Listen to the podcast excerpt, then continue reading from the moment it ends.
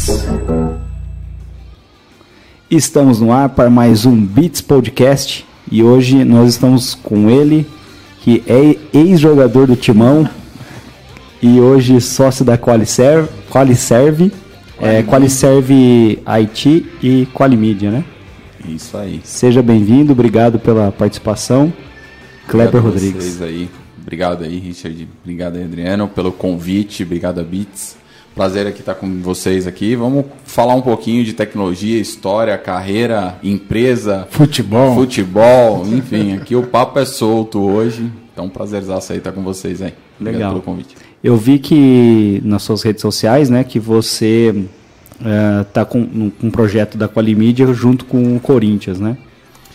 É, hoje a gente está, enfim, dividindo um pouco essa camisa de torcedor e, e- e empreendedor também, atendendo aí o Corinthians, né, na, na construção de projetos digitais com eles. É, então está sendo um desafio bastante bacana aí, tem muita coisa e assim, a nação corintiana é empolgante, né? Fizemos a apresentação aí, um, um pequeno treino aberto essa semana, 40 mil, na verdade assim, 40 mil vendidos, ou mas teve no estádio 25 mil pessoas, mas assim, online 50 mil diretos dentro da transmissão do YouTube. Então, assim, mostra o quanto que o- a marca Corinthians é forte e a gente está ali criando estratégias para potencializar tudo isso que o Corinthians está querendo reconstruir também e construir coisas novas. né? Então Legal. a gente está apoiando eles nisso aí. Tem essa questão, né, do cara que tentou jogar bola, não deu muito certo. Vai falar, um dia ainda eu vou fazer um negócio com o Corinthians, né? Não, é. Nosso, acho que sonho de qualquer menino, né? É, começou aí. Sempre joguei bola, sempre fui apaixonado por futebol. Infelizmente hoje estou impossibilitado por questões físicas. né? Tive um rompimento aí de, de, de LCA, enfim, foi um complicador todo. Andando de wakeboard, na verdade, hoje. E aí o final foi jogando futebol numa entrada aí de um, de um ex-São Paulino, mas não vou falar o nome. É, e anteriormente a isso, aquela definição, né? Ou você vai ser jogador de futebol, você dá uma sequência, na verdade, hoje na carreira profissional, estudo. A gente iniciou a empresa, eu comecei lá com 17 anos, a Qualiserve. É, e aí foi um momento de escolha. Então a gente acabou optando em seguir a carreira profissional aí é, mais pro lado da, da, da, da, da tecnologia como empresário e aí teve que abandonar um pouco. Virou hobby e depois, infelizmente, hoje. Só é, FIFA, né? é, hoje só FIFA, né? Não tem jeito, não. É só desafio, desafios de, de beat soccer. Porque o impacto e o joelho hoje não, não permite mais. Legal. E quer perguntar alguma coisa? Vamos lá, Só é- eu pergunto, é o Jô Soares aqui. Eu vou já começar aqui a parte de segurança da informação, né? Ah, cada vez mais a gente acompanha notícias assim de, de empresas que têm problemas com vazamento de dados, é, problemas também com segurança, com invasões. E isso acaba se tornando uma, uma coisa assim, até não só dos pequenos, né? Às vezes até grandes empresas acabam tendo problemas aí de até lojas virtuais que foram tomadas aí por invasores. E o que você acha que falta, de uma maneira geral, assim, tanto dos pequenos, das médias empresas e até mesmo das grandes, na parte da estratégia de segurança da informação? É, é, a estratégia hoje que, que compõe segurança é muito mais uma arquitetura bem feita inicial, né? E que obviamente projete esteja alinhado com o negócio, tá? É, do que efetivamente ações corretivas e ficar apagando incêndio ao meio do percurso, tá? Quando a gente fala de segurança da informação é um conjunto. Isso vai desde a atualização do dispositivo. Então vamos colocar um exemplo aqui para o pessoal que está nos assistindo ficar é, bem didático. Você imagina hoje o seu sistema operacional, o seu Windows ali da sua máquina. Você não faz uma correção ou não faz uma atualização de segurança e todo mundo gosta muito de adiar. Não reinicia, não faço esse tipo de coisa. Essas brechas de segurança hoje do sistema operacional são dos principais indicativos ou principais é, brechas que você vai dar para alguém ter algum tipo de acesso ao sistema, tá?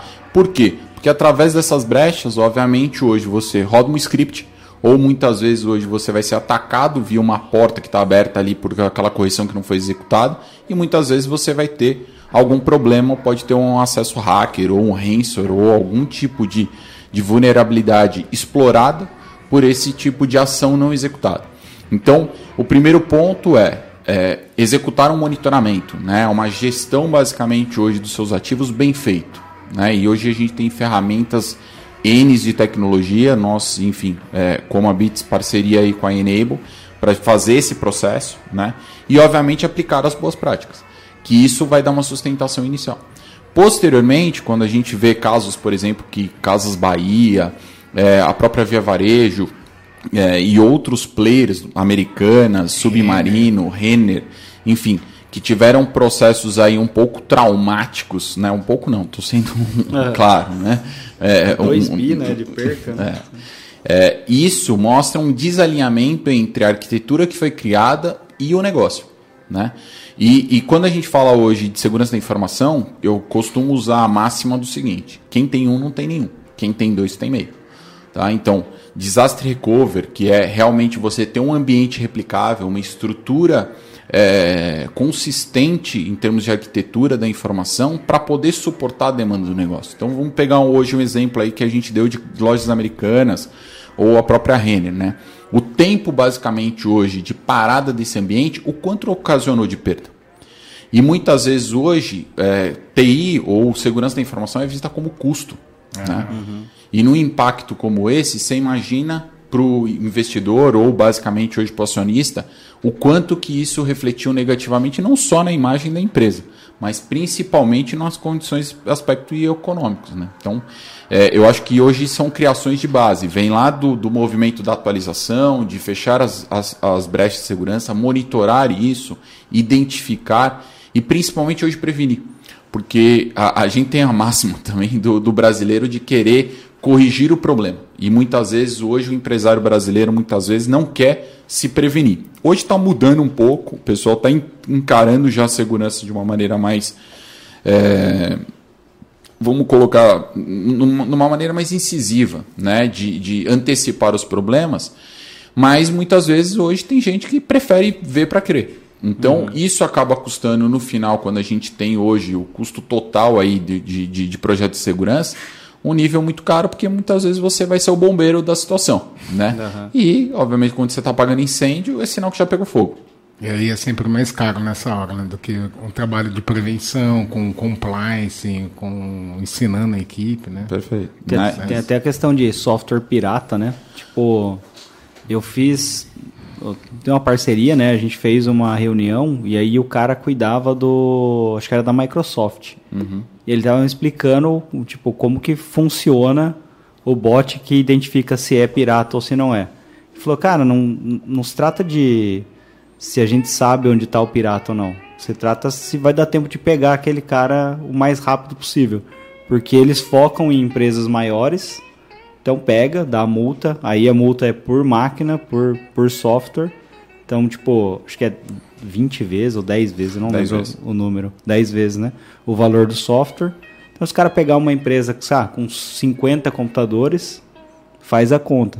Tá? Muitas vezes aquela empresa pode fechar por conta dessa, desse software pirata. Né? É. E aí você pega um outro agravante, que é o que eu falei a respeito de vulnerabilidade. Você imagina que hoje um software é, licenciado, ele te dá toda a gama de atualização, de, de, de, junto ao fabricante, né, de correções e suporte junto ao fabricante. Quando você tem um software pirata, basicamente hoje você perde tudo isso. Porque uhum. você não tem a validação do fabricante nessa conexão. É claro que hoje isso está mudando, né? Aquele Office pirata que você comprava no, na 25, na Santa Ifigênia, instalava o CDzinho, esse tipo de coisa, está virando modelo SaaS, né? Por modelo uhum. as a service. Então hoje você tem assinaturas, né? Você baixa lá, vira digital, muitas vezes você nem baixa hoje o aplicativo, você utiliza via web. Mas é claro que hoje ainda tem algumas empresas, principalmente, que querem fazer a adoção do software pirata. Mas o problema já ocorre aí. Porque você está economizando de um lado e muitas vezes hoje o inimigo mora em casa, né? Que é aquela condição que você está trazendo hoje o pirata e o hacker muitas vezes para dentro da sua casa. Automaticamente, quando você instala é, os KMS que a gente fala, que é aquele gerador de, de, de queijinho, os cracks, né? Geralmente é uma musiquinha. É exatamente isso, uma telinha preta ele fica e girando é um executável lá. ainda, né? E é um executável. É o principal início que você está abrindo uma brecha na sua, no seu equipamento e na sua empresa. Então, essa adoção do, do Keijin, do KMS, esse tipo de coisa, precisa ser muito bem assim organizadas caso seja utilizado. A gente não recomenda hoje também como parceiro Microsoft. Obviamente hoje isso é, gera uma brecha de segurança e muitas vezes não vai te dar atualização, vai ser um executável que, que vai abrir uma porta de segurança, ou ele vai rodar um script ali para bloquear o acesso da Microsoft a esse equipamento, enfim, tem várias situações. Então, passa por um bom planejamento, né, até da, da, empresa já prever esses custos dentro da sua operação, né. E assim, o que, que a gente pode pensar aqui de, dos pilares da, da segurança da informação, além de talvez o planejamento? Acho que assim, é, primeiro, a gente parte de uma arquitetura do planejamento, né, na estruturação. Posteriormente, a gente tem que ter um bom, um bom monitoramento. Quem não monitora não controla posteriormente que eu estou monitorando, eu preciso fazer hoje esse controle através das informações que eu estou gerando dentro do monitoramento. Posteriormente, eu controlei né, isso, eu preciso ter uma camada atrás de gestão contínua e principalmente hoje identificar o que eu estou controlando e tomar as ações preventivas. E posteriormente a toda essa camada, eu tenho uma ação de governança onde eu vou estar ligado temas de LGPD, vou estar temas basicamente hoje de compliance, estrutura basicamente hoje de controle de acesso, temas basicamente hoje que as empresas é, eu entendo que seria uma camada aí mais superficial, mas importante dentro da agregação do negócio, porque elas estão interconectadas. Tá? Então, se a gente fosse colocar em camadas hoje níveis de segurança, a gente poderia colocar essas quatro. Legal. Posso voltar um pouquinho? Claro curiosidade, como que você saiu do futebol para TI? Cara, é, eu já era estudante da, da FEI, né? Eu fiz, em, eu fiz ciência da computação primeiro, depois eu fiz engenharia, né? É, com 17 anos, eu joguei. Qual era o slogan da FEI? É, fui estudando em Basicamente era uma faculdade que, enfim, na FEI tinha 99,9% de homens todos malucos, na verdade, enfim, uma faculdade 100% de engenharia, que aí abriu um curso de ciência da computação, continuou sendo homens, na verdade, em sua maioria, e, pô, e a gente tinha dificuldade porque era uma coisa assim meio insana, né? Coisas de, de, de, de cobrança, e, enfim, mas assim, fez a minha base, eu acho que foi muito importante para mim, eu acho que de ver acadêmico, eu passei por outras universidades também, é, depois eu fui para a Unicamp, fui para a GV, aí fui para a MIT agora. É, durante pandemia, enfim, não consegui finalizar o, o processo lá, mas finalizei a, a, formação meio que online ainda.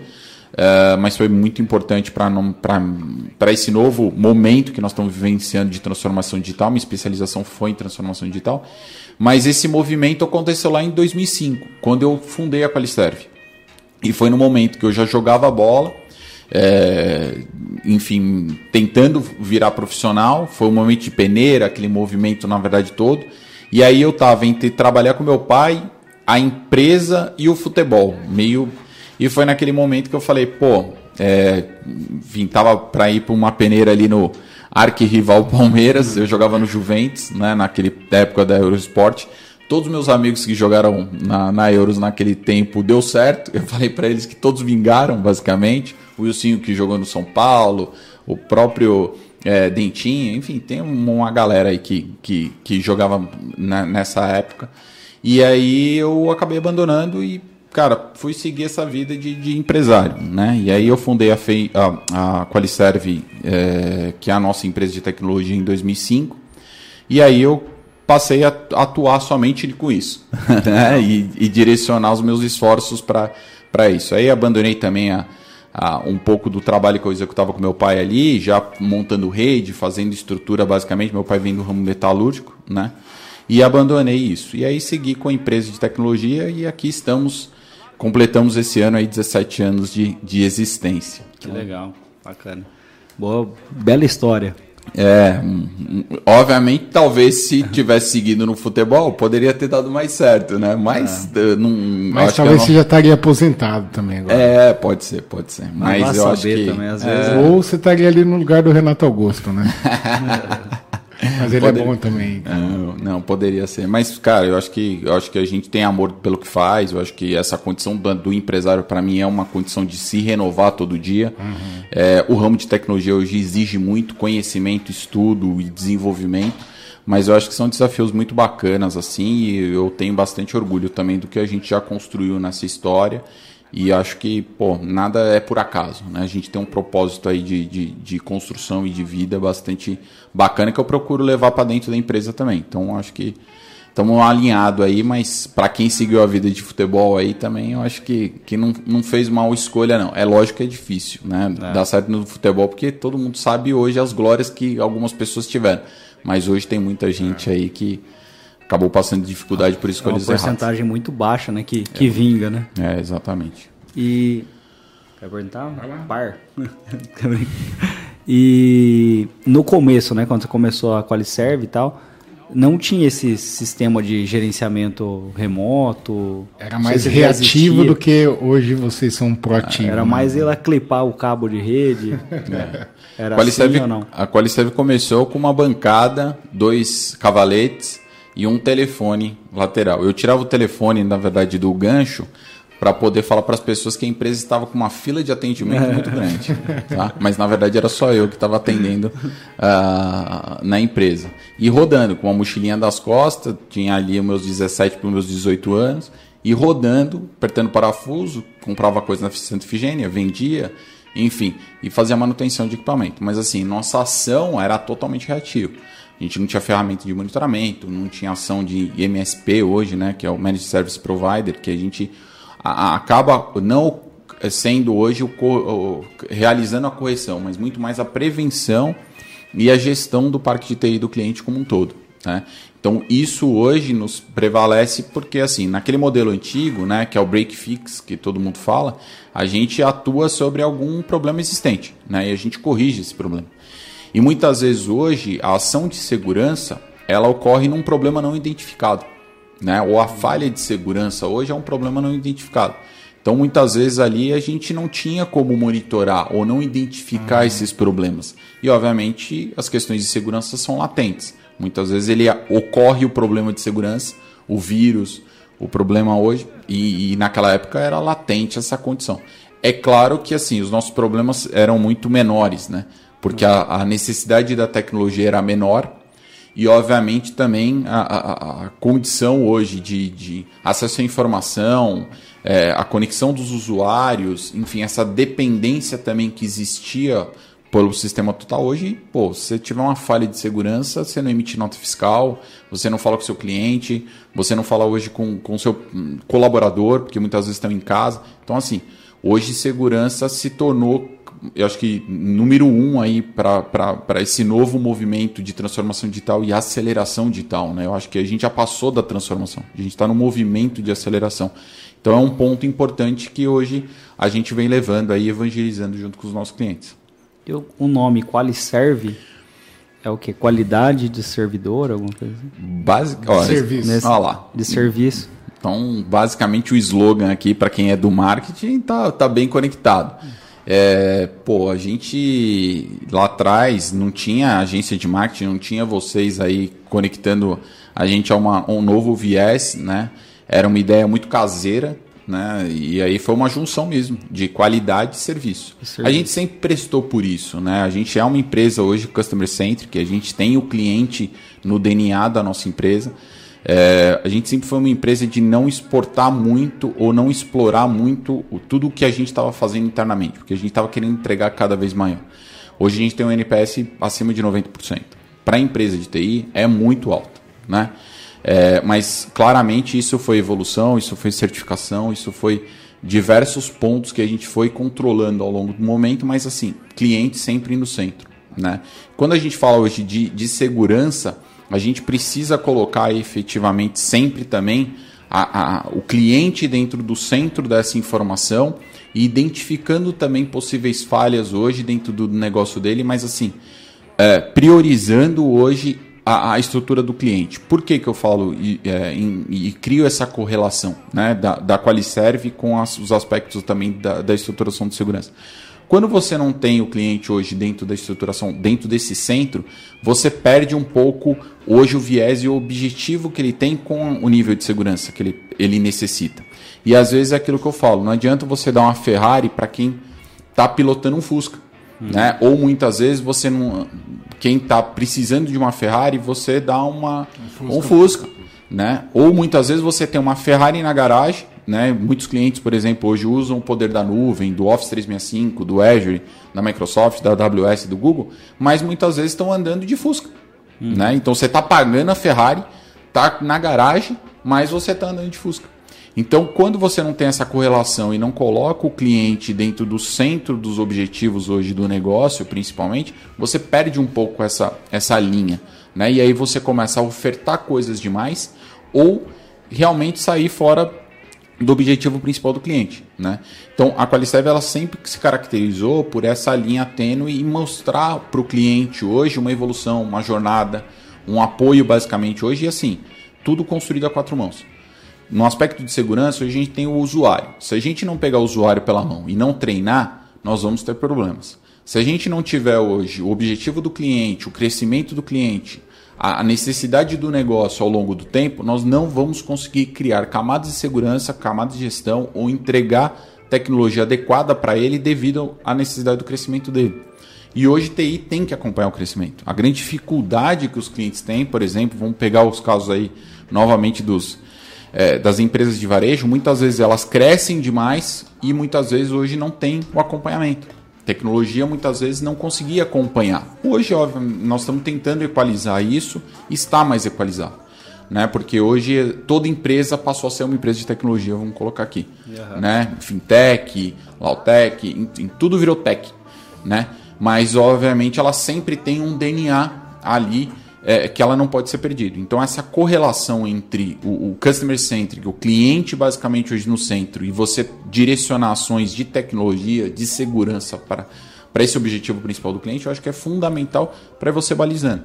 Tanto expectativa, quanto investimento, quanto necessidades futuras do cliente. Eu acho que esse foi o nosso principal ponto. E o Qualiserve é isso: é qualidade de serviço agregado gerando uma IT experience, que a gente identifica hoje que a gente não está aqui para poder fornecer ferramentas para o nosso cliente. Nós estamos únicos exclusivamente para acompanhar a jornada dele, gerar uma nova experiência dentro de toda essa jornada de tecnologia. Então, nossa condição hoje, nosso propósito é gerar uma experiência muito mais satisfatória, muito mais é, agregada ao, ao, negócio do cliente, do que, obviamente, é, simplesmente fornecer ferramenta ou fornecer tecnologia avulso aí, sem estar construindo isso com ele. Né?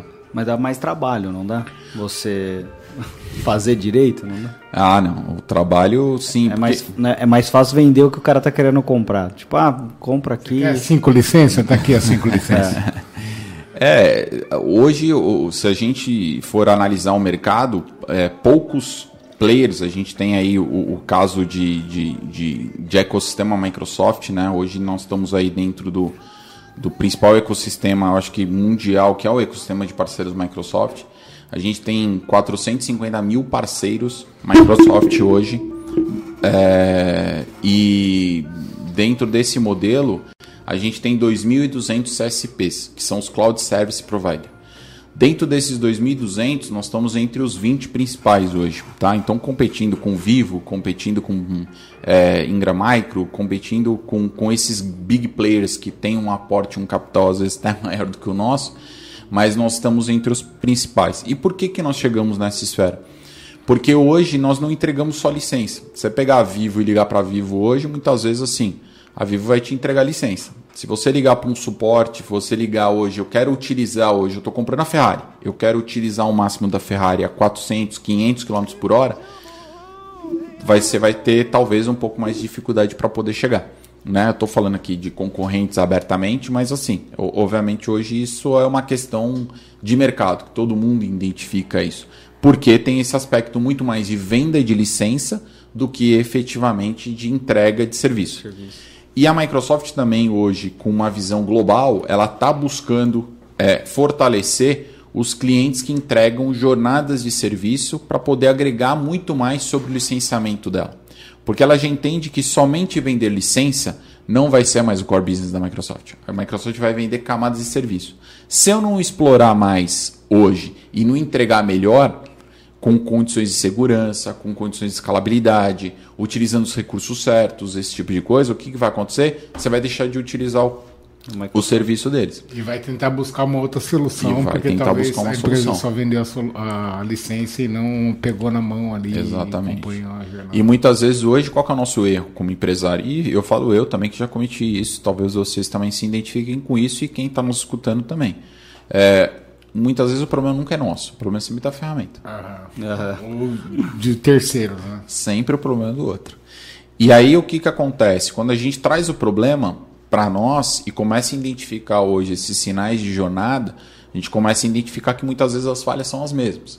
Então vamos pegar hoje o Office 365, tá? Hoje a gente tem uma jornada dentro do, do 365 onde a gente acompanha o score do cliente, aumentando o nível de score dele para poder potencializar hoje essas questões de segurança. Então eu tenho lá um score que eu começo com 50% do painel, eu tenho que chegar no mínimo a 95. Então a gente começa a desafiar o nosso time internamente é, começa a se desafiar para aumentar o score e obviamente é um gamification que eu tenho. Isso está pronto dentro, e muitas vezes ninguém utiliza. Hoje eu tenho o Advisor basicamente de, é, lá dentro do, do Azure. Dentro do Azure, é, eu dentro do Advisor eu tenho uma condição do, no, no Advisor de começar a trabalhar com esses números que ele vai me dando para poder otimizar até 20, 30% do custo operacional é o custo de licenciamento que você tem com a própria Microsoft. Então ele começa a te dar hoje visualizações e a gente começa a trabalhar nisso otimizando o custo, que é o trabalho de FinOps que a gente tem, né? Então a gente, porque hoje o cliente ele quer ir para a nuvem, ele quer utilizar todas as ferramentas, mas muitas vezes se ele for de forma maneira desacerbada ou descontrolada, ele acaba pagando uma conta muito alta. Então o nosso trabalho é, obviamente, garantir isso essa jornada é, plena do cliente para ele poder ter mais segurança dentro do, do aspecto da nuvem. E mudar, às vezes, a percepção de uma experiência errada que ele teve, né? De achar que estava pagando caro e não o suficiente. E é legal também que, em cima disso, é, você quebra aquela mística que é caro investir em TI, né? em segurança da informação. E além de aumentar a produtividade, tem também a questão de ele conseguir economizar com os recursos necessários e não extraordinários, vamos dizer assim. Exatamente. É, assim, a gente, nós temos cases hoje de clientes que estão assim, com 100 lojas, 120 lojas, é, que basicamente o cliente tem 5 mil reais de cloud hoje para controlar tudo isso, ele controla o número. Ah, vendeu no PDV lá na loja X do shopping Iguatemi ou do shopping X. Ele controla na risca todo o consumo de toda a rede e ele tem um cloud baixíssimo. Por quê? A arquitetura foi bem feita, foi desenvolvido um trabalho. É Microsoft? Né? Esse, esse cliente, no, no, no caso, está em ambiente Microsoft. Microsoft. A gente criou toda a arquitetura do cliente, estruturou esse ambiente para o cliente e obviamente veio fazendo os acertos. E o mais importante, hoje dentro quando você fala de consumo, tá? É, a gente tem dois aspectos hoje. Utilizar o máximo da nuvem em plataformas as a service, que aí é o grande atributo que a nuvem tem, né? Ou infraestrutura as a service, é o IaaS ou PaaS, tá? Infraestrutura as a service, eu pego tudo que tem no meu ambiente, movimento, gero as máquinas virtuais e muitas vezes eu gero uma infraestrutura como serviço dentro do ambiente, dentro do provedor. Do outro lado, eu tenho plataforma as a service, que é o quê? Eu gero essa plataforma é, através hoje de recursos que a nuvem me possibilita. Então, eu consumo tudo com o serviço. Eu posso consumir um banco de dados SQL, por exemplo, hoje, sem ter uma máquina virtual. Eu consumo esse recurso. Tá? Vou dar um exemplo para vocês. Nós tivemos um grande desafio aqui, contando história, de fazer a correção do Enem em 2014 com o G1. E aí a gente teve uma grande discussão né, com, com o próprio time, na verdade, do G1, a, o nível que o G1 não queria ter nenhum ambiente fora do país, por zona DNS, latência, esse tipo de coisa. E só que você imagina, né? É, veja agora a correção da prova do Enem. Dentro do G1, a quantidade de acesso que a gente teria. Né? Veio o desafio para nós e a gente que tinha que criar o quê? Um recurso é, escalável, de alta segurança, alta estrutura basicamente para poder a, a, a controlar esses acessos, né? E principalmente que se manteve no ar durante todo o tempo, né? E aí, em discussão com o G1, ele não queria ter essas zonas, a Microsoft nem tinha zonas DNS aqui no Brasil. Zona DNS é, enfim, os apontamentos, tá? os data centers aqui é, que a gente tinha nem Tava estavam tudo lá nos Estados Unidos. tudo entre os Estados Unidos. E aí tinha a questão de latência. Aí o diretor de tecnologia do G1 na época, pô, não quero, não faço, não, tem que ser aqui, tá bom. Então nós criamos o plano A no Brasil, dentro da estrutura que ele queria, com o web caching que ele tinha. O G1 não tinha recurso suficiente naquela, era um, um, uma estrutura que a gente ia criar em, em parceria, basicamente, também com, com o cursinho da Poli lá, que estava fazendo a correção, subindo dentro da nossa plataforma, e só tinha um wireframe lá do, do G1. E aí você imagina como que você ia criar, pense em 2013 para 2014, esse processo, o, o Enem estava saindo de 4 milhões de acessos para 8 milhões de acessos, que foi no momento que as provas do Enem passaram a ser eletivas para é, entrar nas universidades. Nós não tínhamos históricos ou mensuração de acesso para entender quantos acessos nós teríamos. E eu tinha que fazer algo dentro do Brasil, por uma demanda local, porque por questões X ali que o cliente exigia. Tá bom. Então, vamos atender a demanda do cliente necessária, mas assim, vamos deixar o cliente ciente que vai cair. Veio agora, veio correção do Enem num domingo, 4 horas da tarde. Eu lembro que o Corinthians também estava jogando nessa, nesse dia, mas nós estávamos enfurnados dentro da empresa. E veio lá, veja agora a correção do Enem. Virou, nós tivemos 220 mil acessos simultâneos em 5 segundos de prova. Caraca. O que, que aconteceu com a aplicação? Caiu. Pum! Liga a equipe do G1 pô, nós vamos tirar do ar, vamos fazer, etc, etc tal. E aí eu falei para eles, falei, gente, infelizmente, assim, é, é um ato de teimosia. Capricho, né? né? De capricho, de responsabilidade. Eu acho que também faltou maturidade do nosso lado para não fazer algo que a gente identificava e já tinha informação que ia, ia executar. Talvez faltou, estamos é, falando aí de, de praticamente oito anos atrás, é, dentro disso. Então, é, a gente acabou fazendo. Só que isso gerou um problema de estabilidade. Só que nós também deixamos o plano B pronto. Dentro de nuvem Microsoft, eu já tinha esse movimento de cloud desde 2009, que eu vinha estudando nos Estados Unidos. Eu fui um dos líderes Academic Alliance da Microsoft aqui no Brasil, na época. E isso possibilitou um contato com essa tecnologia nova. Né? Então, no início lá do 365, início do Azure. Então, a gente movimentou, porque nós tínhamos uma empresa também chamava Quali Host, na época, que é uma empresa que fazia hosting. Essa empresa não existe mais, a gente vendeu essa unidade, porque eu identificava que o caminho do hosting era o cloud. E aí, dentro desse desafio com o G1, nós viramos a chave, colocamos no nosso plano B aí, no lá nosso fora. R, lá fora, na teimosia, e tivemos 7 milhões de acessos ao longo desse tempo. Ou seja, de... o que não aguentou 250 mil simultâneos, aguentou 7 milhões. E assim, praticamente gastando na época, a gente gastou 10 mil dólares na época de, de Azure durante toda a correção. Se eu fosse pensar num ambiente onde eu teria que criar todos os servidores, colocar caixamento, estrutura, tudo para segurar essa quantidade de acesso, eu iria gastar 3, 4 vezes mais na época. Então hoje o, o, o, recurso, basicamente, se olhar uma projeção de escalabilidade e disponibilidade, ele se paga num momento como esse. No momento que eu preciso escalar, eu arrasto. No momento que eu preciso reduzir, eu reduzo. Só que uma arquitetura bem feita, que é aquilo que a gente falou lá atrás. Né? Uma boa projeção que dê essa possibilidade e, obviamente, um modelo de gestão de alguém que saiba utilizar o máximo do, do, do poder da nuvem. Você falou uma coisa que eu achei muito interessante. Uma não, várias, né? Mas uma que eu achei muito interessante é isso, da questão do pulso firme, né? De tipo, é, se o G1 te procurou, ou seja lá qual empresa te procurou para fazer um serviço e você sabe que é, dos desafios que ele quer o, e o que, que aquilo poderia implicar na forma como ele quer, entrar nessa questão de tipo, não, peraí, o caminho ideal é, é por aqui, saber argumentar, saber mostrar o caminho, que afinal, senão eles não estariam te procurando para solucionar isso, né? Então. É bem interessante. Achei, achei mais isso... genial ainda deixar o plano B na mão. É, e eu ia chegar nisso. no, porque... no, no, cartão de crédito, tá? é. Ainda rodou no cartão de crédito, porque naquela época nem tinha fatura para pagar, foi 100% Mas, mas cartão. isso é bem interessante, porque assim, é, muitas vezes a gente se depara com algum tipo de capricho e a gente saber argumentar, falar, não, peraí, isso daí não vai dar certo e é uma coisa muito importante, não só em TI, como em qualquer área, né? Saber argumentar e fazer o que você acredita. É, eu, eu, assim, tem um, tem um ponto importante sobre isso que você está colocando, que é a condição hoje do que a gente sofre com as empresas, principalmente capital aberto que nós atendemos, ou às vezes governo, numa condição que a nossa margem para erro é quase zero. Tá? Hoje a gente é, tem gestões, por exemplo, de municípios.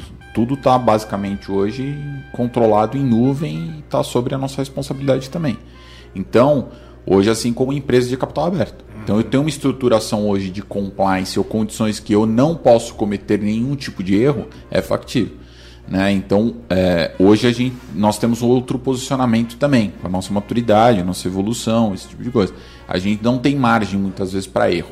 Né? E se a gente tem que aprender alguma coisa errando, nós temos que aprender com o outro que já errou é. e tentar minimizar isso. Né? Essa condição hoje de, ah, vamos aprender fazendo, ou vamos aprender errando. Custa caro. Custa caro e muitas vezes hoje, nesses ambientes que a gente trafega, muitas vezes a gente não tem margem para manobra, como a gente teve nesse caso aí que eu coloquei para vocês. É, geralmente, assim, as estabilidades que nem uma AWS na vida é 99,28 noves de estabilidade, né? uma coisa absurda que tem lá fora e que demorar ainda para a gente ter um servidor desse aqui no Brasil. É, eu acho que a resposta para tudo isso é assim. Hoje todo mundo fala assim, pô, devo ir para a nuvem ou não vou para a nuvem? Né? É quando eu vou para a nuvem. Né? O 5G está aí, eu acho que a gente tem um novo movimento de aceleração também que vai ser criado. É, Brasília foi a primeira cidade aí onde a gente está recebendo. Nós precisamos tomar um, um, um, um, cuidado com o aspecto de segurança, né? Sobre todo esse ponto, a gente vai falar mais aqui. Mas eu acho que assim, não é mais se eu vou ou se eu não vou, é quando eu vou.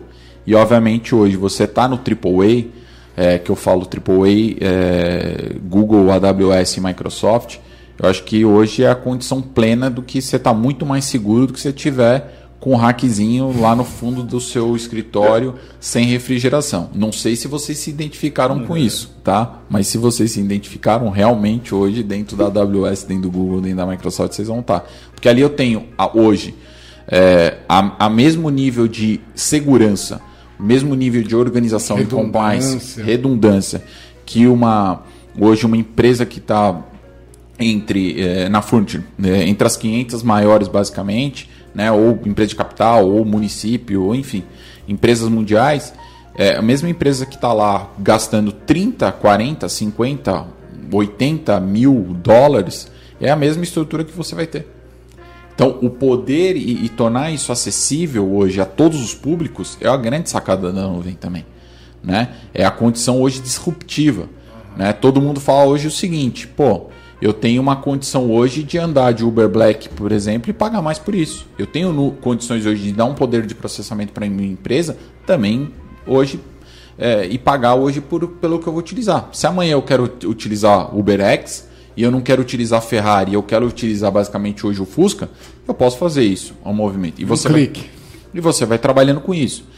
Claro que você precisa de uma empresa hoje e, e um, um perfil de gestão que te dê essa velocidade né? Para o momento que você está trabalhando. Porque às vezes você pode ter uma segurança mais parruda e uma performance menor. Uhum. Eu mantenho as mesmas bases de segurança, mas eu tenho uma performance menor. Então vamos colocar uma empresa que hoje roda no sistema financeiro. Nós temos bancos hoje que são, estão sob a nossa gestão. Eu tenho hoje um nível de segurança que eu não gero escalabilidade nesse nível. Eu tenho ele estável e pleno, funcionando 24 por 7. Porém, hoje eu tenho um nível de acesso muito menor durante a noite.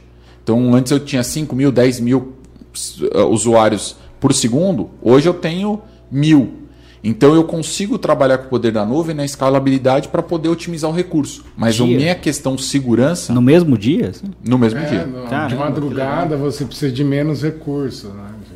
Que, legal. que é a condição de você trabalhar hoje com a plataforma as a service e não com a infraestrutura dedicada as a service. Porque quando você trabalha com a infraestrutura as a service, eu tenho que desligar o servidor, eu tenho que remontar a máquina, eu tenho que diminuir o recurso.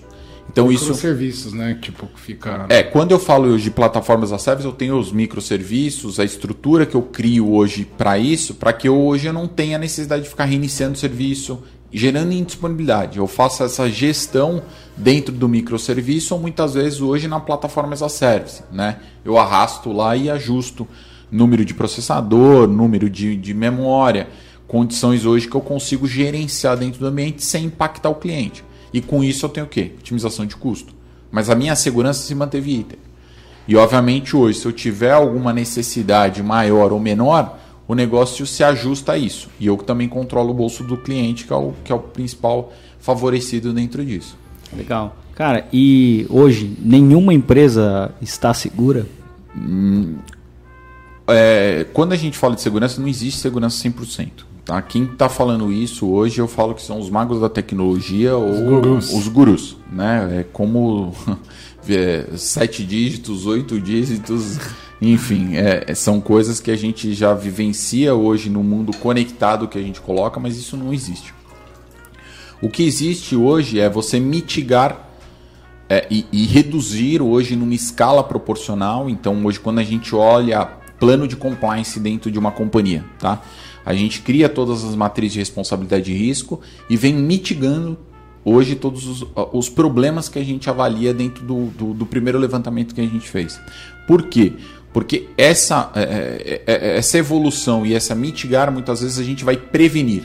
Né? E a prevenção acaba sendo muito mais efetiva do que qualquer movimento de correção, independente do que a gente tem. E com isso a gente vai aumentando o nível de segurança do cliente e nível de disponibilidade.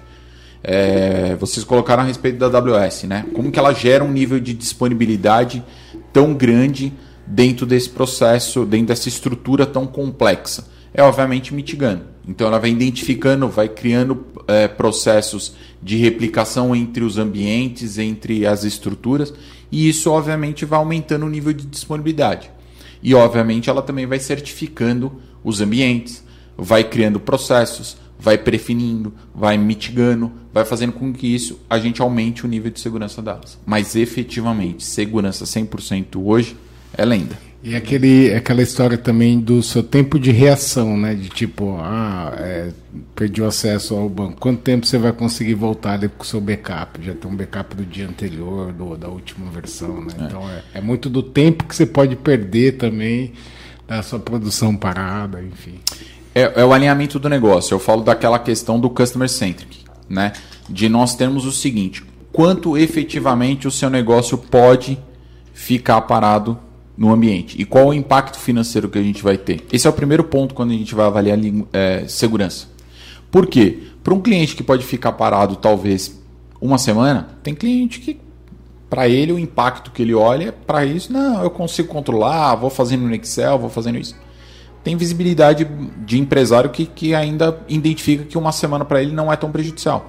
Então você tem que implementar um nível de maturidade no negócio. Porque também hoje vai, você vai ter que equilibrar, né?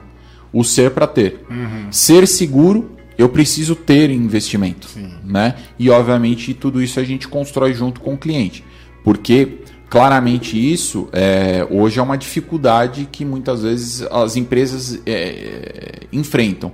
Né? É, elas hoje querem ser seguras, mas não querem ter investimento. Ou quer, ou tem empresas hoje que têm investimento e não são seguras, porque também não foram bem implementadas. Então precisa dosar isso para a gente poder hoje chegar e mitigar isso e aumentar o nível até chegar em 99.9. Agora 100% de segurança. Não dá. E quais são os três passos indispensáveis para a segurança das empresas? Existe assim três passos? Eu acredito que o que a gente colocou ali no começo, tá, onde a gente falou ali a respeito de monitoramento, eu acho que é o principal, porque se você faz o um monitoramento, você tem o controle eu monitorei, trouxe as informações, eu controlo isso. Então eu controlo quem acessa, o que faz e o que, que a gente é, pode executar sobre isso, tá? Posteriormente, depois a gente tem ações ali de proteção. Então eu controlei isso e começo a ter ações muito mais corretivas dentro desse processo. E depois eu começo a ter um processo de governança, que é um processo de uma camada superior, aonde eu começo a ter Processos, por exemplo, de compliance, onde eu identifico para o usuário que ele não pode acessar a rede social em determinado período, onde ele tem um termo, na verdade, de consentimento, aonde basicamente hoje eu vou começar a trabalhar em, em questões políticas e questões de governança alinhados com o objetivo da companhia, para poder mitigar isso. Né? Então hoje quando a gente fala hoje de CISO, do, do, do, do, próprio time de segurança hoje, né, na consistência de, de, de, tudo isso, são várias camadas que a gente tem. Então a gente tem desde o time hoje que faz o monitoramento, que é o SOC, né, o Security Operations Center, que é, vem crescendo muito. Nós estamos implementando isso cada vez mais dentro dos nossos clientes. Então a gente faz um monitoramento ativo dentro disso. Posteriormente, depois a gente tem o nosso centro de operação, porque o SOC ele faz um monitoramento. O centro de operação hoje ele faz o que? Essa condição de controlar e corrigir. E esse controle muitas vezes a gente pode fazer de maneira automatizada hoje. Então nós temos ferramenta hoje, por exemplo, em cloud, em nuvem, que nós identificamos algum movimento é, de maneira, vamos dizer assim, anormal dentro do ambiente. Então vamos dizer um ataque hoje dentro de um firewall e automaticamente esse essa ferramenta já dá uma ação preventiva. Então ele bloqueia uma porta ou ele bloqueia um IP para que obviamente você não tenha um problema maior lá na frente. Tá? São as estratégias de CIEM, estratégias de SOAR, hoje integralizado dentro dos nossos centros de operação, dentro do que a gente tem hoje lá na Qualicert. Legal. Muito legal. E, assim, quais são as principais é, resistências que os empresários, as empresas ainda têm para a migração da nuvem? Que a gente já sabe que não é questão de si, é só questão de quando. E como que vocês fazem para contornar essas objeções? Olha, é, com a nossa evolução, é, a gente começou a entender também que é, é uma questão natural, né? Isso. E principalmente hoje uma condição de maturidade. Eu acho que hoje o cenário de maturidade do empresário ele está muito é, ligado a condição de escalabilidade do negócio dele, a condição hoje de evolução do negócio dele e maturidade dos negócios. Né? Hoje os negócios com pandemia eles se tornaram muito digitais. Né? E com isso ele identificou que realmente ele precisa ter escalabilidade, ele precisa ter segurança, ele precisa ter disponibilidade. Então são aspectos diferentes. E com isso, é, claramente, o único espaço que vai conseguir hoje Possível. trazer tudo isso é a nuvem. Não tem jeito, né? Muitas vezes hoje o cliente quer, ah, quero contratar, quero fazer, quero construir uma estruturação de data center que não vai cair, redundante, escalável, com alta disponibilidade estrutural, etc e tal. Você não vai conseguir. É, porque assim, o custo muitas vezes é muito elevado, né? É, e hoje o poder da nuvem ele dá lá. Você muitas vezes coloca lá o cartão de crédito você sai usando a mesma escala, a mesma utilidade que a NASA está utilizando, é, que o é. governo dos Estados Unidos está utilizando, que é, o Netflix está utilizando. Então, esse é o grande barato da, da, da nuvem, nuvem. Né? Então, assim, não é mais se vamos, é quando vamos. Tá? Antes e eu acho cara, que. O é... cara tinha que construir aquele, aquela sala cheia de servidor. Exatamente. E assim, quando o, o, a gente tem muitas objeções, a gente para com o cliente e faz uma continha. Quanto custa, na verdade, on-premise? É energia elétrica, é hoje sustentação, é manutenção, é garantia, é licenciamento é mão de obra para poder sustentar tudo isso, monitoramento. É, e aí a gente põe uma última linha. O quanto custa esse ambiente parado e a sua paralisação do seu ambiente. Soma tudo, continha de padeiro, quanto dá. E de um outro lado, a gente coloca alta disponibilidade, compliance, nível de certificação. É, basicamente, hoje a gente começa a ter um alinhamento, uma projeção para o cliente de modernização do negócio dele também. Porque a nuvem não é só o local onde você reside, é o lugar onde vai dar possibilidades para você poder crescer. Uhum. É diferente hoje essa visão que a gente tem. E, e, e muitas vezes hoje o empresário ainda. É, e assim, como a gente está muito conectado a esse ecossistema, eu acho que a gente consegue ter algumas visões. Isso eu trago um pouco lá de 2009, quando eu comecei a mexer com cloud. É, e ainda nem tinha esse aspecto no Brasil, ainda era virtualização e o pessoal criava uns, umas, umas VMs aí, etc e tal. É, a gente precisou trazer essa maturidade. E o nosso desafio aqui hoje é, no ambiente de tecnologia é isso, é criar hoje essa maturidade e principalmente trazer essa consciência. Mas que a gente vai, e, e você, eu e todo mundo, cada vez mais nós vamos estar conectados dentro da nuvem. Perfeito.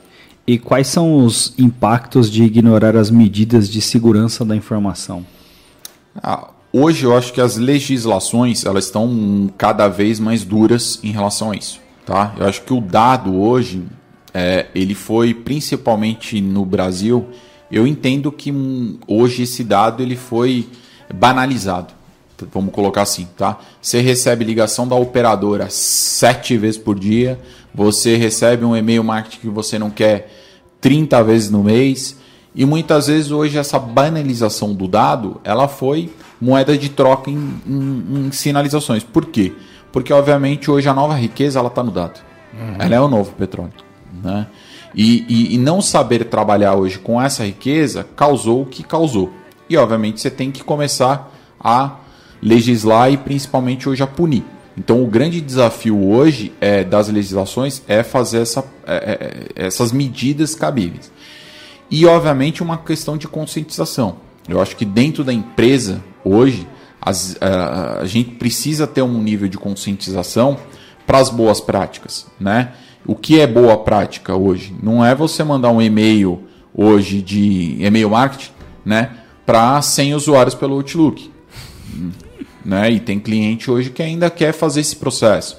Então, dentro desse processo no, natural, a gente tem isso. E de um outro lado, a gente tem legislação.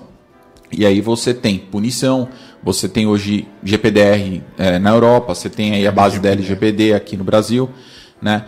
Hoje eu faço parte aí do Comitê de Segurança da NPD, né, da Associação Nacional de Proteção dos, dos Profissionais de Proteção de Dados. E o que, que a gente discute muito isso? Né? É, até quando essa banalização e esse processo hoje é, desacerbado de uh, operadoras, negociação, vazamento vão ocorrer e vai ficar tudo normal. Tá? É, a, a LGPD já praticamente já está na, na, na crista da onda durante dois anos ela já vem se estruturando, agora a gente. Foi adiada e agora já. Exato. E aí, obviamente, agora com a formação da NPD, que, né, que vai ser a Agência Nacional hoje de Proteção, que vai é, fiscalizar. fiscalizar. esse tipo de coisa, é, e está fazendo contratação das pessoas, estão vindo, a gente identifica que isso vai se intensificar. Né?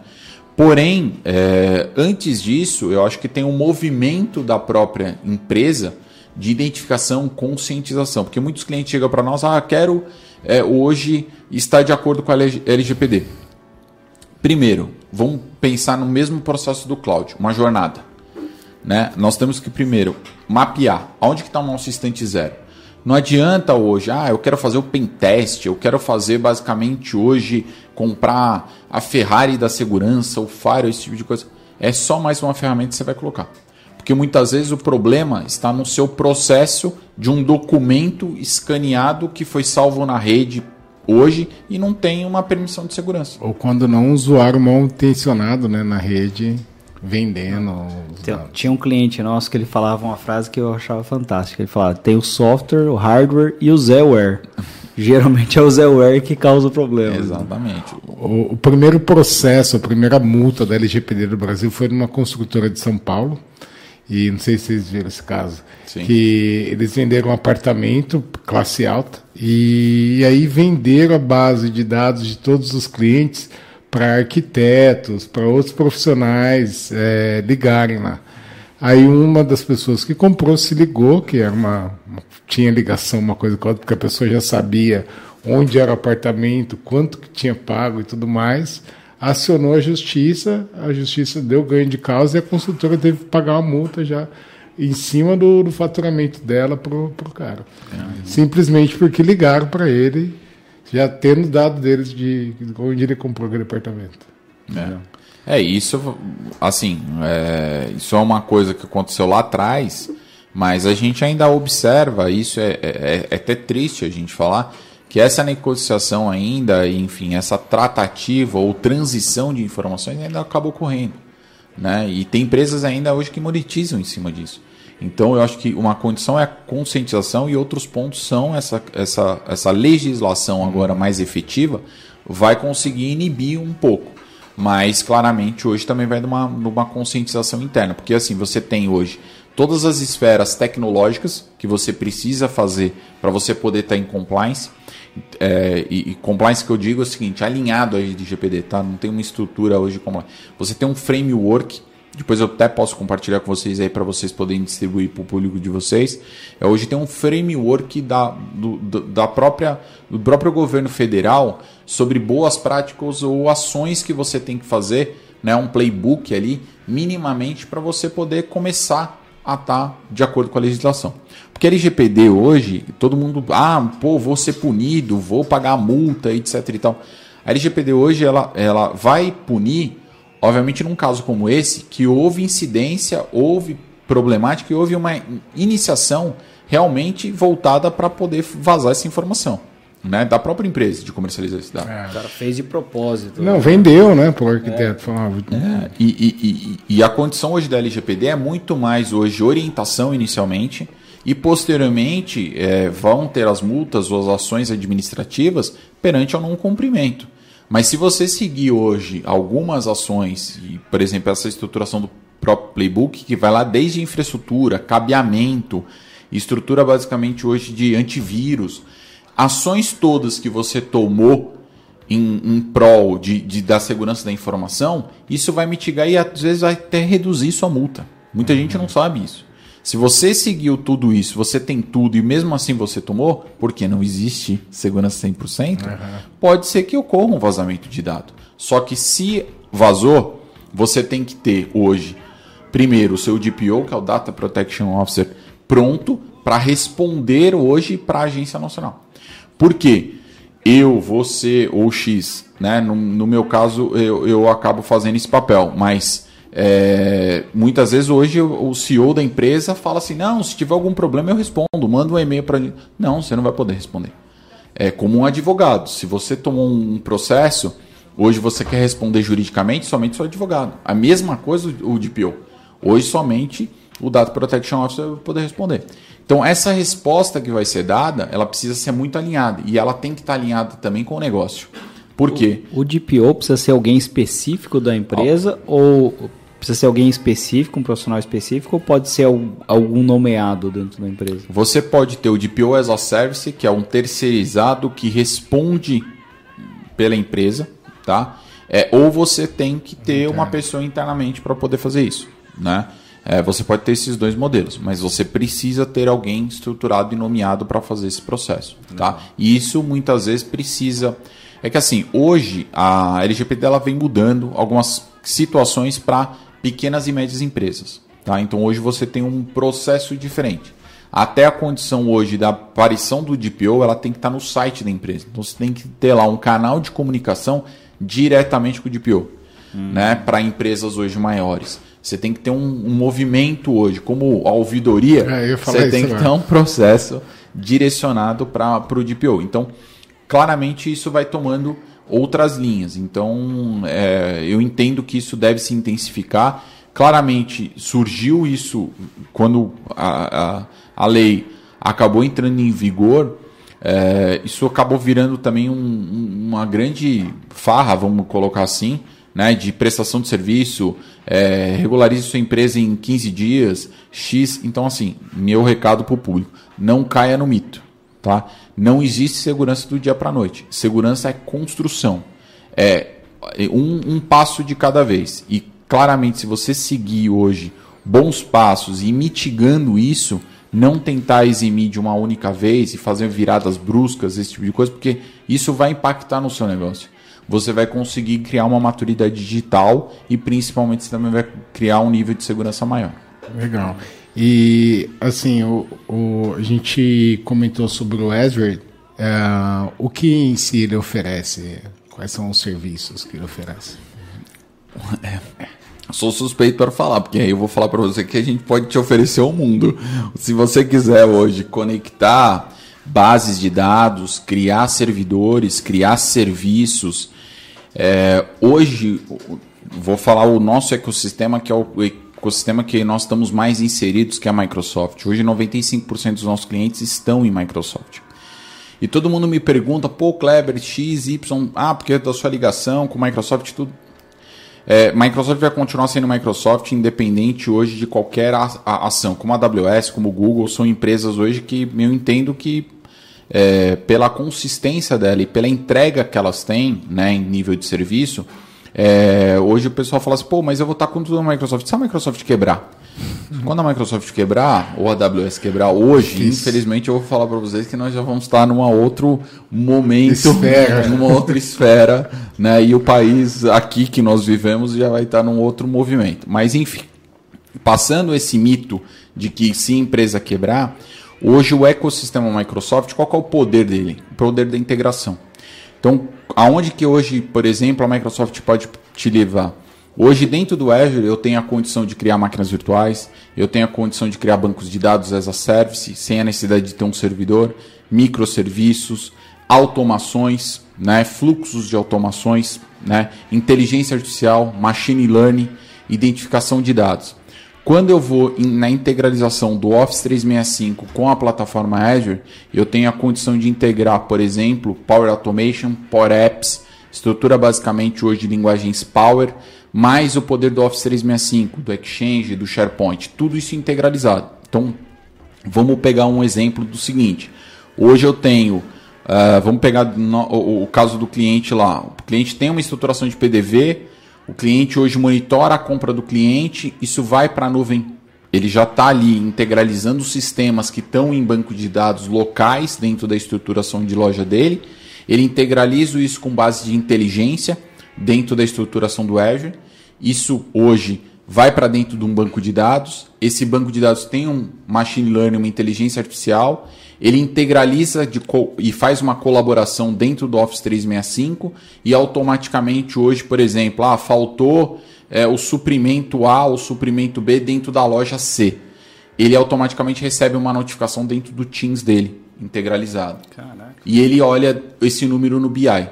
Hoje nós temos clientes nossos que estão com essa cadeia de integralização 100%. Né? E eu consigo controlar da ponta até o final da jornada dele de dados, né? que é o novo petróleo. Isso em nível de segurança, isso em nível de colaboração, ou isso em nível de disponibilidade. Né? E, ó, e, e isso vai criando para o cliente uma, uma sustentação alinhada ao negócio dele. Tá? Então, o poder hoje da nuvem é o que? Poder hoje, primeiramente, o que, que a gente precisa fazer para poder ter uma estruturação em nuvem, tá? Então vamos, vamos, vamos deixar uma dica aí para o pessoal que está que, que tá acompanhando com a gente. Primeiro, a gente precisa hoje é, criar essa estrutura de integração. Tá? Então a gente precisa integralizar hoje o nosso dado. Posteriormente, a gente tem que fazer com que haja colaboração dos nossos, do nosso time ou dos nossos clientes. Eu preciso colaborar com esse dado. Que é o quê? Eu conversar, eu ter essa plataforma de colaboração onde eu consigo interagir com esse dado que eu integrei, o que, que eu faço com isso? Como que eu colaboro dentro disso? E posteriormente eu tenho que relacionar. Por quê? Eu peguei ali, eu integralizei, eu colaborei e depois eu tenho que relacionar. Então eu parto lá do CRM, onde eu faço esse relacionamento. Esse relacionamento com uma cadeia totalmente integralizada e colaborativa, eu vou gerar um resultado muito maior. Então, basicamente hoje são as três nuvens que a gente controla hoje Microsoft, a gente tem esses três aspectos, esses três tripé, que é onde eu começo ali com o Office 365, né, integrando e colaborando. Aí eu basicamente hoje integro tudo isso dentro do Azure e colaboro dentro do Azure e depois eu relaciono com o Microsoft Dynamics, que poucas pessoas conhecem, mas obviamente hoje a cadeia de relacionamento da Microsoft, onde eu tenho ali CRM, estruturação de marketing, condições todas. Tá? E dentro disso eu tenho novas features. É uma que... ferramenta bem parruda, Dynamics, né? É uma ferramenta bem parruda e se você souber bem utilizar, integralizado isso, você tem 100% as coisas nativas. Porque quando as pessoas falam para mim, Kleber, eu vou para AWS, eu vou para Google, eu vou para Microsoft, eu falo o seguinte: é, qual que é o seu negócio? Escolhe, primeiramente. Escolhe um santo para você rezar. Aí a pessoa fala, pô, mas meu negócio é X, meu, meu core business é esse, esse tipo de coisa. Aí a gente vai olhar para questões que o cliente precisa. Né? Tem cliente que não precisa de um nível de integração alto, mas quando o cliente precisa de uma integração alta, né, uma colaboração, eu falo para ele, ok, vamos integrar. Qual é o banco de dados que você vai utilizar? SQL. Qual que é o provedor? Microsoft. Começa o primeiro. Então, micro, hoje o SQL dentro do ambiente Azure é 30% mais barato. É mesmo. Tá? E a gente consegue dar um nível de segurança dentro do Azure pelo menos 30% mais seguro do que outros ambientes. Por quê? Você está falando hoje do fabricante. Então, o controle que eu tenho hoje de gestão dessa informação num banco de dados, dentro do Azure, acaba sendo maior. E eu tenho ferramentas para aumentar esse nível de governança que em outros players eu não tenho. Então, primeiro ponto. Segundo ponto, aí o cliente fala, pô, mas eu quero ver meus dashboards. Aí eu falo, qual que é o BI da AWS? É, então, V, X. Aí você vai para o Data Studio. Quando você coloca hoje para rodar no Data Studio, vocês que utilizam bastante o Data Studio, quando você entra num volume de dados, ou, ou hoje numa linguagem DAX, numa linguagem basicamente hoje, linguagem R, mais complexa, né, em termos de, de automação, estruturação de inteligência é, e machine learning, você vê que não acompanha. É o Power BI. É o... Aí você vê isso. Aí você fala o seguinte: o cliente fala, pô, eu também quero que as pessoas hoje vejam o meu Power BI dentro da minha ferramenta de comunicação. Eu vou colocar o Power BI hoje dentro do, do Hangout ou de uma estruturação hoje do, é, do Google Workspace. Não vou conseguir fazer isso de maneira nativa. Hoje eu consigo ver o Power BI dentro da aba do meu Teams. Então, o cliente hoje, por exemplo, eu mesmo, é, e assim, lá não é casa de ferreiro espeto de pau. Tá? A gente é, maximiza isso porque eu acho que a gente, para poder vender algo, nós Saber. precisamos hoje utilizar internamente dentro de casa. É, eu praticamente vivo o dia inteiro viajando. Então eu fico entre São Paulo, Balneário Camboriú, onde está minha esposa, condição de, de Brasília, onde a gente tem unidade que a gente atende governo federal também, e outras cidades, porque, enfim, estamos andando, mas principalmente nesse triple E aí, de, na, nessa ponte aérea dessas três cidades. Cara, minha vida é basicamente dentro do Teams. Porque lá eu vejo Power BI, vejo como está ali a estruturação de suporte, vejo o atendimento, vejo a fila, vejo os indicadores financeiros, tudo dentro dessa estrutura. Colaboro com o meu time, converso com o meu time, crio minhas reuniões, meus agendamentos, faço meus to-dos dentro disso e tenho outras ferramentas que muitas vezes hoje os players, os parceiros ou os clientes é, que a gente tem, muitas vezes chegam para nós e falam assim, pô, eu queria uma ferramenta para poder acompanhar hoje um podcast ou fazer uma trilha aqui, né? Microsoft Sway, vocês já ouviram falar? Não. Então, é, hoje, Microsoft Viva, vocês já começaram a ouvir, a ouvir falar? Não, então, Viva. Viva. Tá? Então, são ferramentas hoje que dão dentro do ecossistema, o cliente já paga dentro da suíte e muitas vezes nem utiliza. E aí eu estou falando de Microsoft Viva numa condição hoje de melhorar a qualidade de vida dos colaboradores, com insights diários que eu consigo trocar, então se ele está feliz, se ele está triste, qual é o momento de foco que ele tem que ter, qual é a estruturação e gestão de tempo, eu consigo organizar até um headspace, eu consigo dar play para o meu colaborador em determinado momento. Então ele vai utilizar um headspace para ele poder filosofar em determinado momento de dia.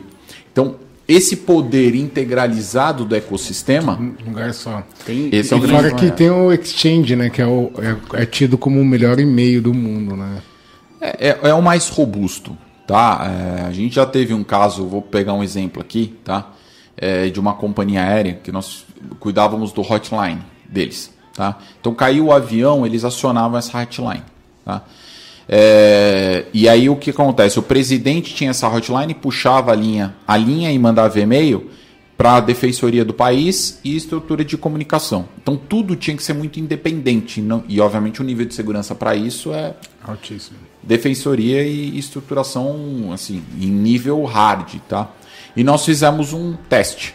Nós estávamos com o ambiente do cliente, ele estava dentro do nosso ambiente em Exchange on-premise, ou seja, dentro da nossa estrutura instalado local. E nós precisávamos fazer a migração para a nuvem.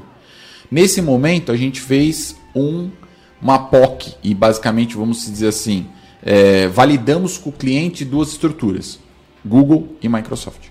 Tá? É, no caso, tá? Obviamente a Google já evoluiu muito dentro desse processo e não estou aqui colocando ou fazendo jus mas é, nós tivemos hoje a possibilidade de retirar todo o conteúdo da caixa do CEO utilizando uma ferramenta e no Google eu não consegui nem ter fragmentos que houve essa invasão, vamos dizer, a caixa e a sucção de todas essas mensagens. No Office 365, hoje na Microsoft, eu consigo ter um processo de governança, é, gestão e principalmente hoje compliance muito maior do que eu tenho Quem acessou o que e quando? É, nem só isso, porque eu acho que isso ainda é muito básico, tá? Numa situação como essa, era uma condição de uma auditoria em nível de volume, quanto foi transitado, momento, na verdade, de pico de transição, porque assim, a ferramenta que nós utilizamos, então é o hacker do bem, né, foi justamente para colocar a prova. E a gente conseguiu pegar isso e deixar o mínimo de fragmentos possíveis no Google. Uhum. Na Microsoft não foi possível. A gente conseguiu identificar problemas, esse tipo de coisa, e, e conseguimos interromper esse movimento. Então, quando nós falamos hoje de, de compliance ou estrutura de governança, você tem que entender hoje, dentro daquele tripé que eu falo para vocês, né, que é integração, colaboração e relacionamento, como que eu consigo colocar uma camada de governança mais forte dentro disso. Porque se eu tiver integração e não tiver eh, segurança, basicamente hoje eu não vou ter integridade no meu dado. Uhum. Meu dado basicamente hoje ele pode estar tá vazando, ele pode estar tá hoje falho, eu vou ter uma série de situação. Se eu estiver colaborando e eu não estiver controlando o que está na ponta, então vamos colocar hoje dentro do Teams, eu consigo controlar por estruturação do Office 365 se o cara falar um palavrão dentro da empresa. Ou se de repente hoje, como é, infelizmente aí, desculpa o público também, mas assim, é, essas questões todas de assédio moral uhum. né, que nós estamos tendo hoje dentro das empresas, que é um absurdo isso que está acontecendo. Uhum. Né? É, como que eu controlo isso a nível de colaboração e nível de governança? Eu consigo controlar isso dentro de uma estruturação de um comunicador, por exemplo, como o Teams. Então, tem vários aspectos de segurança que não são só a segurança da informação, mas principalmente as ações de governança que a gente precisa ter. Né, que a gente consegue executar isso com, com bastante precisão dentro do ecossistema Microsoft. Tem, tem ferramenta de NPS no, tem ferramenta específica assim ou, ou não tem? Assim? É, hoje nós te... a Microsoft comprou uma uma, um, uma empresa, tá, muito mais ligadas ao QRs, tá? É, e nós temos hoje dentro do, do, do Customer Voice do Dynamics uma estruturação voltada para insights de NPS, CSAT, estruturação. Então hoje quando você quer acompanhar os gols do seu time OKRs, você tem ferramenta. E quando você quer acompanhar NPS, você tem isso, tá? E assim, hoje quando você quer fazer uma camada de gestão um pouco maior, a gente estrutura isso dentro do Forms, cria uma estruturação por Automation para poder ter. Então, vou, vou, pegar um exemplo aqui claro e, e bastante sustentável para vocês poderem entender aí onde a gente chega. Hoje, um cliente chegou lá para nós, fez, abriu um chamado. Então, mandou um e-mail para nós lá e deu nota zero para o nosso time. Automaticamente isso é feito dentro de uma estruturação da nossa ferramenta, é, integralizado, por exemplo, dentro de um Forms. Isso vai para uma automação dentro do Power Automation. Isso já manda uma mensagem para o Teams para dentro do nosso Customer Success, informando qual é o usuário, qual é o e-mail, qual é a nota, esse tipo de coisa. O nosso coordenador está acompanhando dentro do BI. Porém, se o cara não atender hoje dentro de um SLA X, ele vai receber um email, uma informação do Teams. Posteriormente, se o coordenador e o, e o, e o Customer Success não conseguir controlar essa informação, chega um e-mail diretamente para mim. Então eu crio um ecossistema também de validação de dados, porque é aquilo, né? Eu integro, colaboro e relaciono. Mas obviamente hoje como que eu automatizo tudo isso? Porque pelo fluxo de informação que a gente tem, só o poder da nuvem para poder conseguir fazer isso. Nossa, que legal. legal. E assim, a gente comentou sobre o 5G que está em Brasília, né? E tem algumas pessoas testando também é, aqui em Campinas. E o que, que você enxerga, além dos benefícios, que acho que é muito claro para todo mundo, mas como os novos desafios, o que, que isso pode implicar na segurança de dados? Olha, o 5G eu acho que a gente, eu, eu vejo que nós estamos passando pelo, já passamos é, em grande maioria, pelo processo de transformação digital. Tá? É, independente de que as pessoas hoje identifiquem que transformação digital, eu acho que é o momento de que a empresa está totalmente digitalizada. Não. Transformação digital é o momento que hoje você passa a pensar digitalmente e muito mais hoje é um processo contínuo de evolução contínua. Tá? E o momento que nós estamos vivenciando agora, eu acho que já é um momento de aceleração digital. Nós precisamos fazer mais e, obviamente, ser mais velozes com a estrutura que a gente já tem. Né? E, e tudo isso depende hoje de uma conexão. Hoje o Brasil tem problemas infinitos, questões de conexão. Né? Hoje o Brasil é um dos países hoje é, piores em termos de infraestrutura de conectividade. É, se a gente for analisar hoje áreas, por exemplo, como a Amazônia, que a gente tem Starlink que está vindo resolver uma dor, o próprio agro hoje sofre muito com áreas dispersas, enfim, Brasil é um mundo, né? É, então a gente tem essas dificuldades. E o 5G vem para poder resolver isso, tá? Por um outro lado, a gente tem os problemas que, assim, antes um firewall ou um, uma estrutura de rede, ela aguentava uma, um certo tranco, vamos dizer assim, uma quantidade de socos, né? Hoje com 5G isso vai ser infinito. Primeiro, que eu vou ter mais dispositivos conectados, né? Eu vou ter mais IoT, né? Eu vou ter mais basicamente hoje a internet das coisas ali girando. Então eu vou ter TV, cafeteira, geladeira, assim como eu vou ter os dispositivos de rede mais conectados. E esses dispositivos vão estar trocando informações mais rápidos ainda. Ou seja, se eu tiver um ataque também, esse ataque também vai, vai, vai ser conectado e vai ter uma, uma um, um tempo mais rápido. Então você conseguir criar uma estruturação para poder conter o, a maximização de informação e também conter essa condição dos ataques que vão ser cada vez é, maiores e, e, assim mais velozes, mais a gente também tem um outro desafio, né? Nessa condição e controle do ecossistema. Agora, é, o 5G eu acho que assim é, é, é um novo, é um game change que o país, o mundo está tomando numa proporcionalidade que nós vamos poder assim construir, ter mais velocidade para lidar com o dado. Uhum. Né? E principalmente hoje nós vamos ter poder de processamento na ponta. Então você vai ter um dispositivo de IoT processando algumas informações na ponta. É, e obviamente isso com o poder de conectividade, nós vamos ter muito mais velocidade na transição para cloud, o processamento dessa informação e o retorno para o dispositivo. Então vamos dizer que você queira uma, um café 7 horas da manhã passado em nível médio um ledeiro, vamos dizer, dentro disso.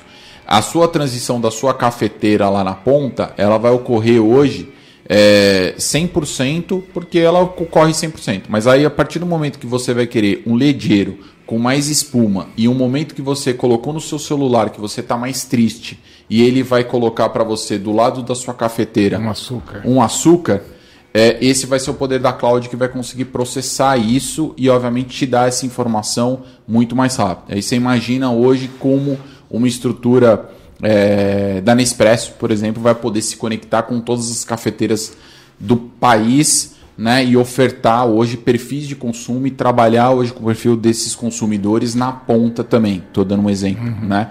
E, obviamente, também como nós vamos poder ter carros autônomos, a conectividade hoje é, das Smart Cities, que é um, um, ponto importante dentro dos aspectos de evolução de sustentabilidade, e principalmente hoje evolução de uma maneira geral. Né? Seja isso em, em segurança, seja isso em, em, transporte público, seja isso em saúde, que são, acho que, os pontos fundamentais, e educação, né, gente? Eu acho que é o principal ponto que a gente consegue levar hoje educação e outros pontos para onde não existia possibilidade de conexão né? Ou aquela conexão kbps lá, que quem lembra dos modems oh, aí, né? Tinha que esperar da meia-noite para conectar. CQ, né? É isso aí. E Legal. eu acho que foi assertivo a sua decisão de sair do futebol e ir pro TI, viu? Pô, que bom. Então, então, então já tenho mais um voto favorável aí, né? Perfeito. Cara, acho que é isso. E eu é, queria saber se a gente alguma, não fez alguma, alguma pergunta, pergunta, que você acha que seja interessante. É, eu acho que assim, a gente conseguiu abordar todos os temas. Eu acho que é, uma, uma pergunta que, que, que eu acho que, que é válido aí para a gente poder fechar isso daí, né? Eu acho que a gente falou tudo o que se deve fazer, como fazer, esse tipo de coisa. A gente também tem que pensar o que não fazer. Hum, boa. Tá? Eu acho que hoje o que a gente não deve fazer é, primeiramente, é deixar o planejamento de lado em questões hoje de tecnologia da informação, ou retardar, ou basicamente colocar isso em segundo plano. A gente tem que tirar é, isso hoje das gavetas, empresário que hoje não, não olha isso, ou olha isso como um ponto. Segundo, é, condições de backup. Tem muita gente hoje que posterga isso, eu falo assim, eu vou colocar no meu HD externo, porque no meu HD externo está seguro né? Hoje quem tem um não tem nenhum, quem tem dois tem meio, tá? Então vamos subir para a nuvem, a nuvem hoje é segura, é uma condição clara que, de evolução, às vezes você vai pagar menos, dentro disso. E principalmente a condição hoje do alinhamento do negócio para qualquer desastre de segurança que você possa ter. O quanto tempo efetivamente eu posso parar minha operação ou posso ter um problema e o que isso vai refletir hoje no caixa e na integridade do meu negócio como marca, uhum. né, para você poder ter isso. Então, assim, eu acho que são pontos hoje que não dá para deixar de lado mais e a gente precisa é, colocar esse mindset aí na frente. Esse é um dos nossos propósitos também, educar o pessoal e orientar isso de uma maneira bastante efetiva. Muito legal. Perfeito. E a última pergunta, quem que ganha Libertadores esse ano? Poxa, é uma situação difícil. Eu como torcedor, né, e cliente, eu tenho que falar que realmente é o meu Corinthians, né? Eu, eu tô esperando que o, o, River ganhe esse ano, porque não dá pro Palmeiras ganhar a terceira Bom, seguida, então, não. então eu já tô feliz, porque assim, como o River já tá desclassificado, Ele o tá Palmeiras não pode dar, então Nossa, eu já tô legal. não, não, isso foi chance para nós. Né? É, porque, assim, vocês vão ca eles. Né? Co colocar basicamente os caras do, do no, na nossa frente contra os argentinos, um outro jogo como do, aquele do Boca lá, eu não aguento, o coração não aguenta, não, pelo amor de Deus, cara foi assistir esse jogo, cara. Foi punk mesmo. Hein? Não, foi, foi sensacional. vocês não deram um chute pro gol. E aí nos pênaltis o Cassião, né? O Cassião é forte. É, eu tenho dois primos que são corintianos que eles sempre cornetam o Cássio. Cara, o Cássio é o maior ídolo da história do Eu acho que ele é o maior jogador que o Corinthians já teve até hoje. Sim. Eu posso falar hoje pelo, pelo tema do nosso podcast, o que reflete o Cássio? Segurança. é, boa.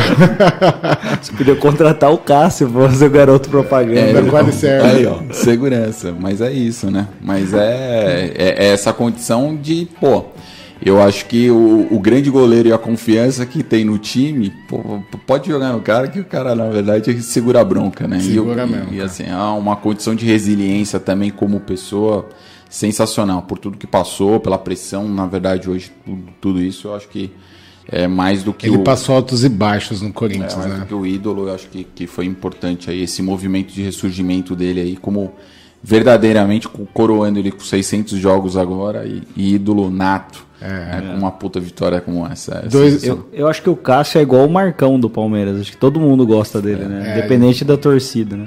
E as crianças têm muita identificação, ele é muito atencioso com as crianças, ele atende, recebe. É, muito legal. Show de Legal. bola. Muito obrigado, Kleber. Valeu, Adriano. Obrigado, Kleber. Gente, obrigado aí por tudo. Prazer estar com vocês aí. Até a próxima. Espero ser convidado mais vezes oh, aí. Vamos sim. Vamos ver se a gente faz uma com o Luiz Montanari também junto aqui. Pô, então pode convidar eles assim. E lembrando, Rodrigo Gazola, a todos, backup, backup, backup. É um abraço, gente. Obrigado aí. Valeu. Obrigado.